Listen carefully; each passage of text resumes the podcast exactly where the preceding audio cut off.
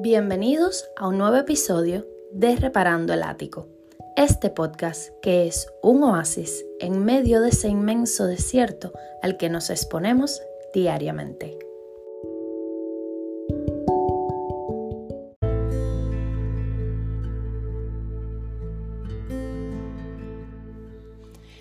¿Qué pasa cuando llegue el final? Reparando mi ático, vi pasar delante de mí toda mi vida desde el comienzo hasta mis 32 años. Lo disfruté mucho, incluso ver las derrotas me gustó. Disfruté ver como algo que pensé que me destruiría para siempre, luego resultó ser el comienzo de lo que soy hoy. Disfruté ver cómo me había hecho más valiente cada vez que vencía un miedo. Me encantó verme el día en que comprendí que el perdón era la muestra más grande de amor propio. Sí, porque hay que recordar que el no perdonar solo daña a quien lleva el resentimiento dentro. Me encantó verme llorar. Recordé que llorar es como limpiar la casa con bastante agua. Todo queda muy limpio después y te sientes humano. Me vi respirando el aire puro y leyendo El Principito y escuchando Arjona y bebiendo mi prosecco. Me vi feliz. De pronto llegó la hora. Una luz muy fuerte invadió mi ático completo. No se podía ver nada. Una voz, mi voz, me dijo, ahora ya sabes que puedes morir en cualquier momento, sin previo aviso. Tú sabrás si esto te causa paz o te la quita. Después de este momento, desperté de aquel letargo y por eso te hablo hoy de la muerte. Soy consciente de que es un tema misterioso y con muchas teorías. La muerte es la única cosa segura que tenemos los humanos. Es el mayor enigma que a todos nos acecha por igual.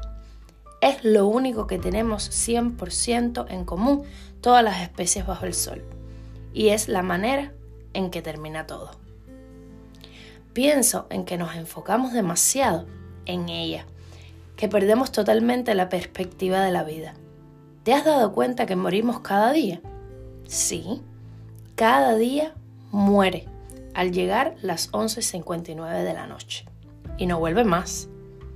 He descubierto que si vivo cada día sabiendo que a las 11.59 de la noche morirá, aprovecho más, vivo mejor. Desde que pienso así, abro los ojos agradecida de poder estar un día más aquí. Me sonrío a mí misma en el espejo, disfruto el sabor del café, no ando apurada, trato de no tomar atajos, siento el viento, el suelo bajo mis pies. Escribo mucho, trabajo más enfocada y ahora me ha dado por hacer solo una cosa a la vez. Digo la verdad, a veces es dura esta parte. Ya no cuento mi productividad en minutos, sino en satisfacción. Hay algo más. Esa ansiedad de qué pasará mañana ya no está. Y es que por mucho tiempo vi la muerte como algo lejano, distante y desconocido.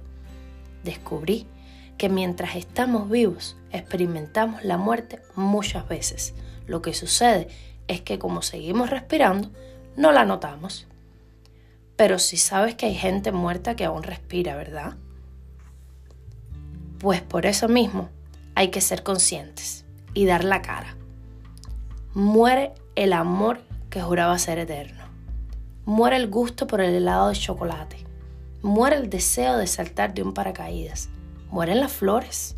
Muere el minuto que pasó. Muere el clima. Muere la niñez muere la juventud, muere el adiós. Por cada una de estas cosas hacemos duelo, nos curamos y levantamos de nuevo, con más ganas, con más valor. Yo prefiero ver la muerte como una amiga, a la que a todos vamos a abrazar algún día. Amiga a la que le contaremos todo lo que hicimos. No quiero verla vestida de negro, sin rostro, Prefiero verla de colores y con olor a primavera. Prefiero pensar que es un manso regazo donde descansar.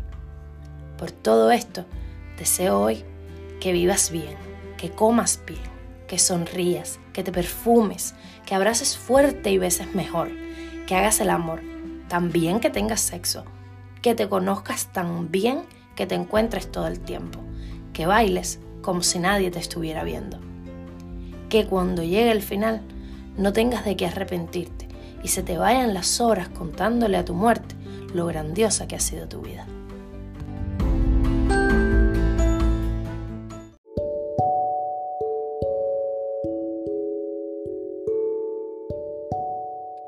Gracias por acompañarme hasta el final. Y recuerda, sé feliz, rodéate de gente feliz, porque la gente feliz jode menos.